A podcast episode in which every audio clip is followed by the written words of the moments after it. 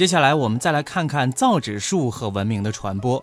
在战国时期，有一位思想家叫惠子，他是庄子的朋友。惠子是逻辑学家，他很有学问，人们说他是学富五车。今天中国人常会用这个成语形容有学问的人。惠子的学问再大，怎么有本事写出装满五车的书呢？原来啊，当时的书呢不是写在纸上，而是刻在竹简上的。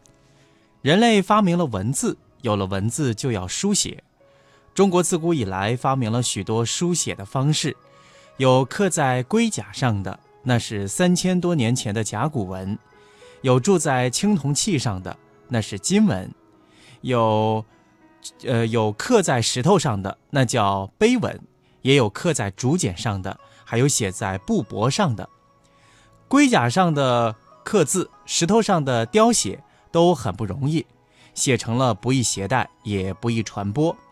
铸造在青铜器上的金文，或是写在布帛上的帛书，都太昂贵了。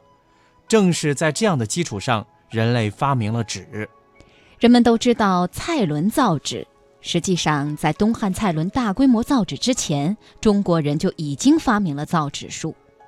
二十世纪在中国各地出土的许多西汉时期的古纸片可以证明这一点。这并非否定蔡伦造纸之功，而是说蔡伦的造纸术并非是突然之间的发明，它有一个技术积累的过程。西汉时期出土的植物纤维纸是蔡伦造纸的前身。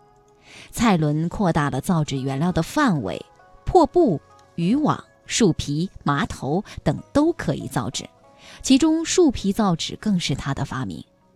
他的造纸工艺更为精细，造纸术到他这里摆脱了纺织品附庸的地位。